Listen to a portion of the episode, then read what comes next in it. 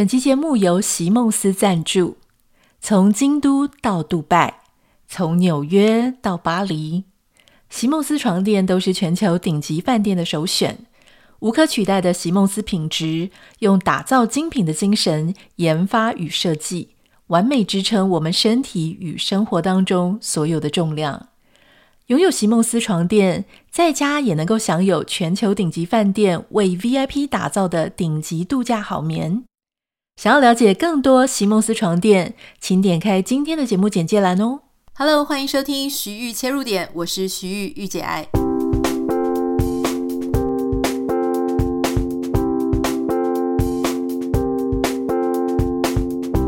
Hello，欢迎收听今天的节目。今天是十月十号，我们最热爱的中华民国台湾，生日快乐，Happy Birthday！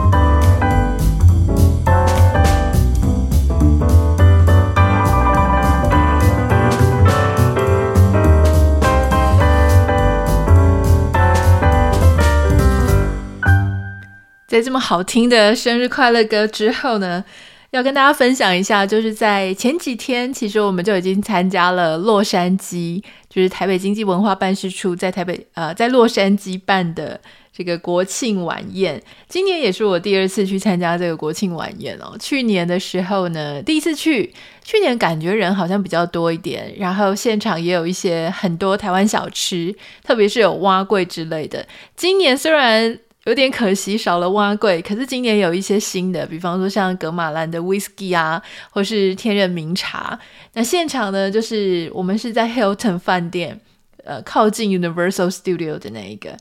那我们在那边就是很多台湾人就齐聚一堂。当然，他是那个。呃，邀请制的，所以可能大家因为自己在不同的社团，有些人是可能像校友会，有些人是什么样子民间社团或是商会，有些人受邀的原因不太一样哈。那呃，我们都大家都在那边，然后你就会看到哇，现场有好几百位就是台湾人，台湾的社团，那大家都在享受台湾小吃。这种晚宴呢，大概。他也就是我不太知道是特殊情形还是怎么样，这两年都没有桌子，就比较少。大家就是有一些小桌子，可是可能不太够，所以你就必须要拿着你的碗盘，然后站在场地上吃东西。那当然，它的好处就是因为要走动，所以你就很容易去跟别人呃聊天啊、讨论。在排队的时候，也常常就会莫名其妙就聊起来。像我觉得今年很有趣，就是因为呃。我前一阵子才刚在我自己的脸书上面分享我妈妈还有那个她的朋友那位阿姨的生病的经验，所以我们在排队正在排，我记得是大肠面线的时候吧，然后就有一位我觉得很眼熟，有可能是正大校友会的学长，但是因为我脸盲，所以我有时候脸跟他的身份我都常常是对不起来，他就突然站在我前面，然后就跟我讲说：“诶，那所以后来总共是花了多少钱？就是你那个阿姨到医院。”然后我看着他，我想说，哎，糟糕，我忘记他是哪位。但是既然他这样子跟我聊起这个话题，我想应该是我认识的人吧，啊，或者说他有在看我的粉丝团，所以我们就会聊天聊起来。在现场当然也遇到一些我原本就是很好的一些朋友，都是正大校友会认识的嘛。那我们就几个就很开心，遇在那边就互相拍照啊、留留影啊，然后聊天，就是一个很好的场合。那在台上当然就是那种重要人士，他们会在上面发言呢、啊。不管是呃台北经济文化办事处的这个处长，或是今年有好几位就是众议院的议员，还有跟这个众议院有相关的一些人士，我没有很认真听啦，因为其实。在那种场合，你就会一直想要跟朋友聊天，或是赶快去排队卡位那个食物的部分。我就有略听略听，但没有很认真的把他们谁是谁记下来。那总之我觉得蛮有趣的，就是这些众议院的议员呢，在台上讲话都比我觉得都比台湾人还要慷慨激昂。就是他们就会一直讲说啊，要怎么样跟台湾维持友好关系啊，然后要站在一起呀，，whatever，就是他们就会讲这一些哈。那因为众议院议员其实也是民众去选的嘛，就是他们是选举出来的，所以我觉得他们在这样子的场合，当然也是就是投大家所好，然后会讲一些就是让台下台下非常的欢欣鼓舞的话。对，所以不过我觉得整体而言，这个活动是非常非常热闹的，然后很好吃，很好玩，然后啊、拍了很多好看的照片，所以挺好的。说真的，我觉得在台湾的时候呢，呃，好像国庆日大家就会比较冷感。我不知道你现在如果是在台湾的话，你对国庆日有没有什么？除了有放假一天之外，有没有特别什么悬挂国旗呀、或是做一些跟国庆日本体比较相关的一些活动之类的？例如说升旗、唱国歌、去参加一些民间组织。我以前在台湾的时候，我真的都没在做这些事，就感觉非常理所当然。但来到这个海外之后，住在海外之后，哎，突然之间，很多这种跟台湾相关的事情，台湾的议题、台湾的节日、台湾的一些节庆，大家就会变成是一个很好的聚在一起的时光。所以就发现，哎，以前都没在庆祝，哎，现在突然反而大家这种事情。都会聚在一起，这个就是一个非常有趣的体验。所以人家说，哎，怎么海外动员海外华人？然后为什么说一动员就一串就整个拉起来？其实就是这样，因为人到异乡了哈。我觉得人到海外，人到异乡，你就会很需要跟一些啊，跟你有同样成长背景、同样语言、同样很多共通的嗯，另外一个焦点，就是说。可能比方说，就像台湾的相关事务哈，就会把大家集结在一起。所以这时候哇，一串这样挂起来，就发现哦，全部一个带一个，一个带一个，大家就全部串在一起。这个是我以前没有感觉，但是现在可以跟你分享的哈。那今天有一个稍稍微想要跟大家聊的事情，就是最近有一个我不知道大家看到没，就是教育部的广告，结果被炮轰得很惨。这个教育部的广告呢，它是。啊，它的主题是零到六岁国家养，还要宣传这件事情。可是因为它的脚本实在是有一点雷啦，所以大家就是整个炮轰。如果你还没有看过这个广告，可以跟你分享哈。这个广告一开始呢，就是反正就是讲说，他们就有提到说啊，现在国家有什么政策啊，零到六岁国家养啊，他会补助多少钱啊之类的。接下来就有一个二宝爸，他他有两个小孩的一个男生，他就跟他妈讲说。我有公仔会寄到这里，他塞钱给他妈，就可能是货到付款了哈，所以他就说：“哎，你帮我收一下公仔。”然后他妈妈呢就说：“啊，那么大了还在玩公仔啊？”然后结果后来他妈也没有把这个钱拿给那个公仔的，他就妈就把他的钱拿去买小孩子的绘本跟彩色笔，然后接下来就阖家欢乐。跟小孩这样子，然后这个这个广告，我觉得实在是超级诡异的哈。但是我觉得它也反映了很多可以稍微讨论一下的事情啊。首先是零到六岁国家养这样子的一个广告，它是主要的用意是什么？应该是告诉这些年轻的夫妻，国家会帮你出很多补助，所以你可以放心的养孩子，你可以放心的生孩子。大家知道，因为台湾的生育率很低嘛，年轻人想要生小孩的意愿很低，不管是工时长也好，不管是觉得自己比啊、不想要牺牲自己的生活品质，总之有很多的原因让年轻人、年轻的下一代不是很有生小孩的意愿啊、当然，买房子啊，买什么东西负担很重，薪水没那么高，可能是一个主因这样哈。所以，一个广告它本身一定是带有它的一个。主要宣传目的的，那这个广告其实就是希望大家能够愿意生孩子嘛，这个就是刺激大家的生育意愿。好，那可是这个广告为什么都被大家泡的这么惨呢？其实我觉得有一个很重要的原因，就是它里面当然就是踩了好几条线。首先，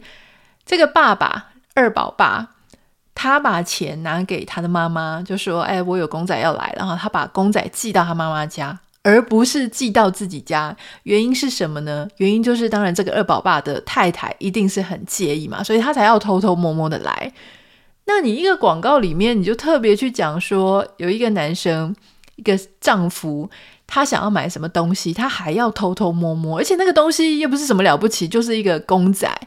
很多网友就说：“哦，这个事情很写实啊，就是大家男人想想要自己买什么东西的时候，太太就会阻止，太太就会觉得你不应该买这个，不应该买那个。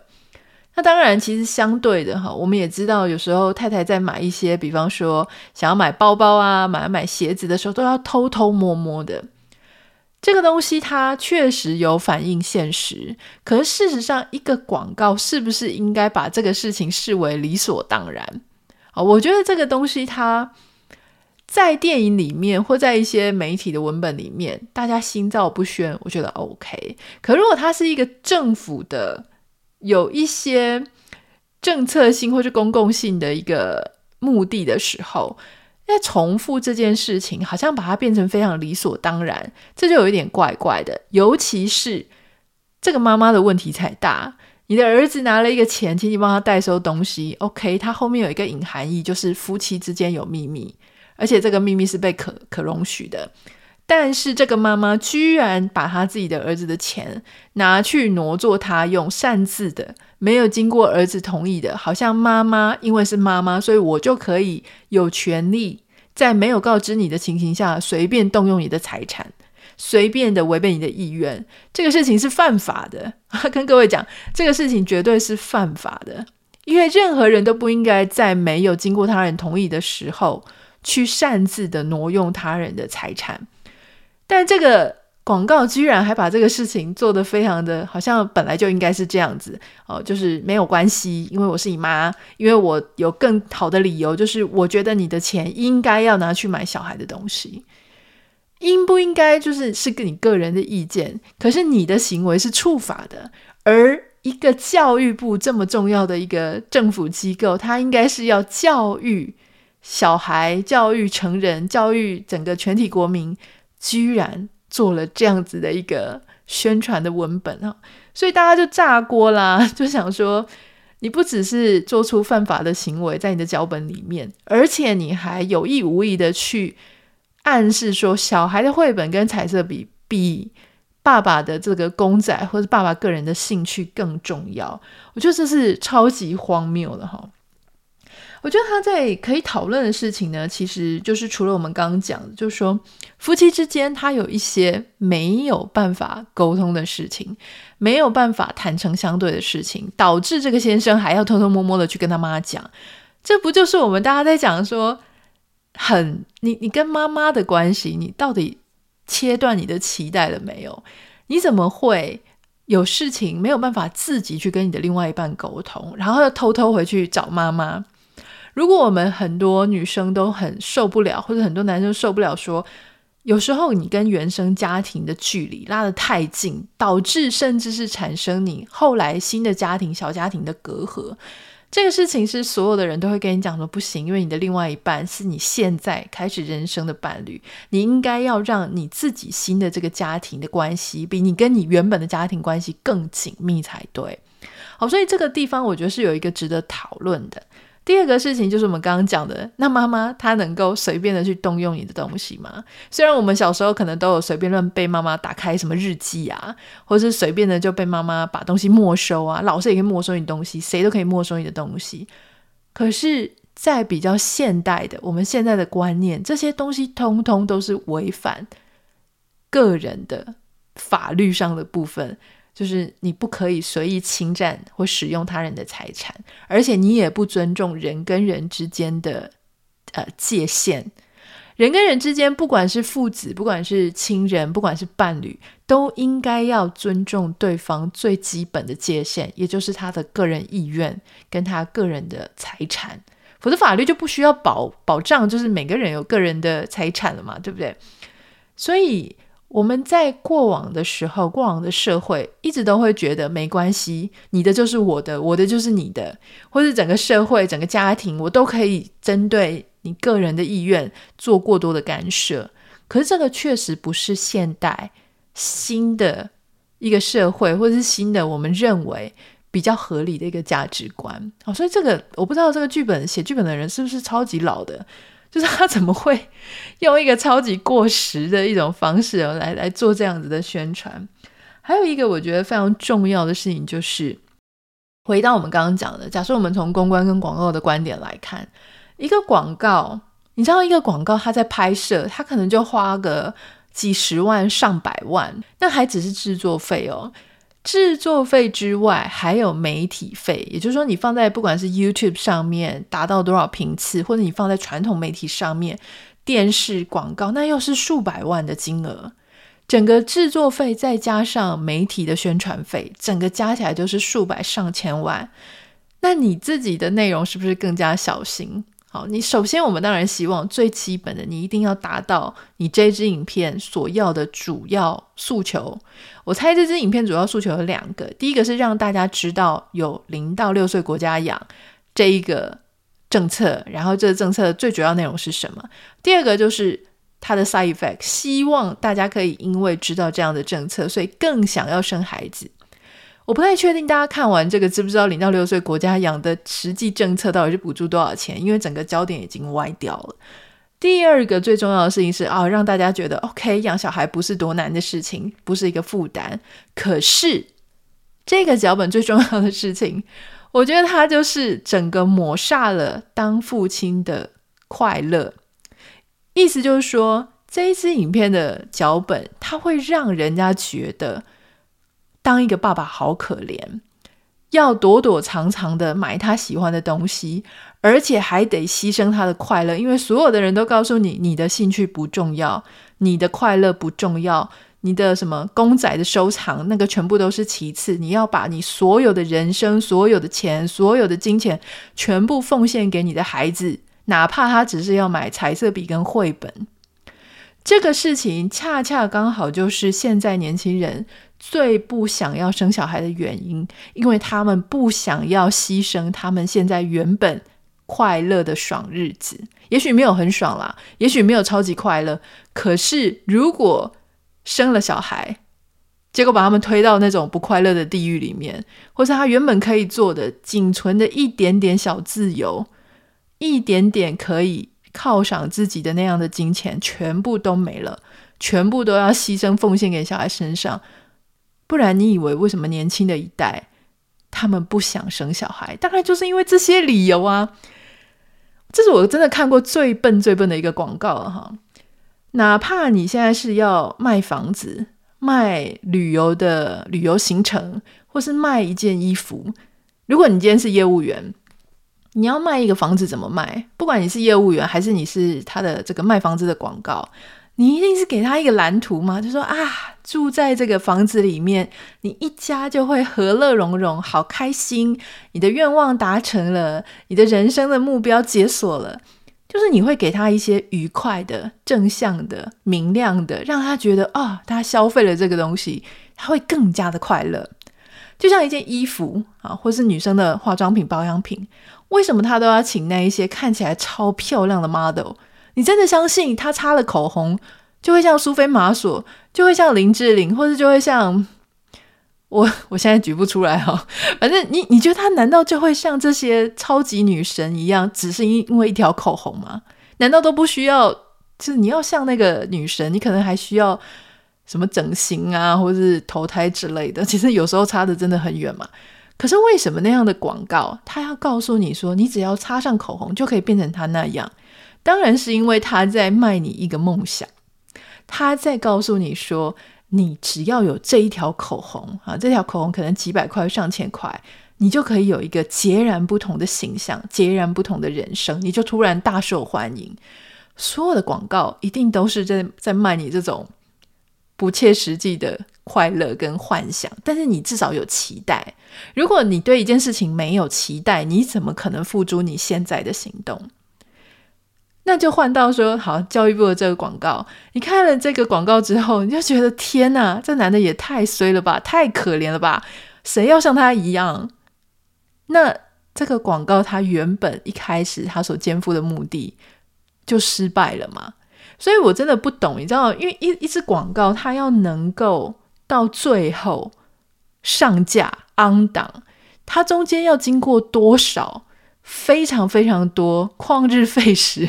超级多次的会议。一开始脚本就一个会议，接下来可能不只是一个啊，初始的脚本，他们可能就要先提好多个脚本，然后再开始定调一个，定调一个之后呢，通常客户跟这广告公司就会开始逐字逐句的去琢磨。在拍完的时候呢，在拍的时候当然要选角嘛，要 casting，要这个服装，要什么，一次又一次的开会，最后在脚本拍出来的时候会有 A copy，就是先来一个草稿啊，先草拍一个，好，然后跟你讲说什么东西要调，再拍一个，再剪接完上字幕，再一个 B copy，一个广告它要到它最后能够见到世人，它是多少人，多少个会议。这样子开完，他才能够放上去。结果居然推出了一个这个东西，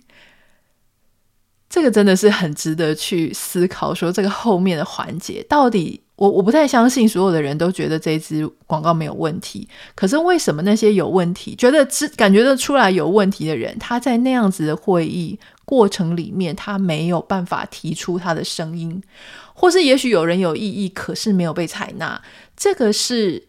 我觉得这个就不只是广告公司或是写脚本的人的问题，而是整个行政体系啊，不管是私人的也好，或像这样政府的也好，整个行政跟过程确定拍板的这整个流程，是不是有一些声音，它根本没有办法自由的，或是啊？就是自由的被提出来，或是没有办法得到正视跟重视。如果一支广告它都没有办法听到其他不 OK 的声音，没有办法透过大家的意见去讨论出一个比较合理、合乎社会民情的版本，那么政策呢？广告只是一个缩影，因为广告可能就是公关部门啊，或行销部门在做的。宣传部门在做的，可是如果一个政策的执行，一个政策的拟定，它也都是会这样子把一些声音符合民情民意需求的声音给排除掉的话，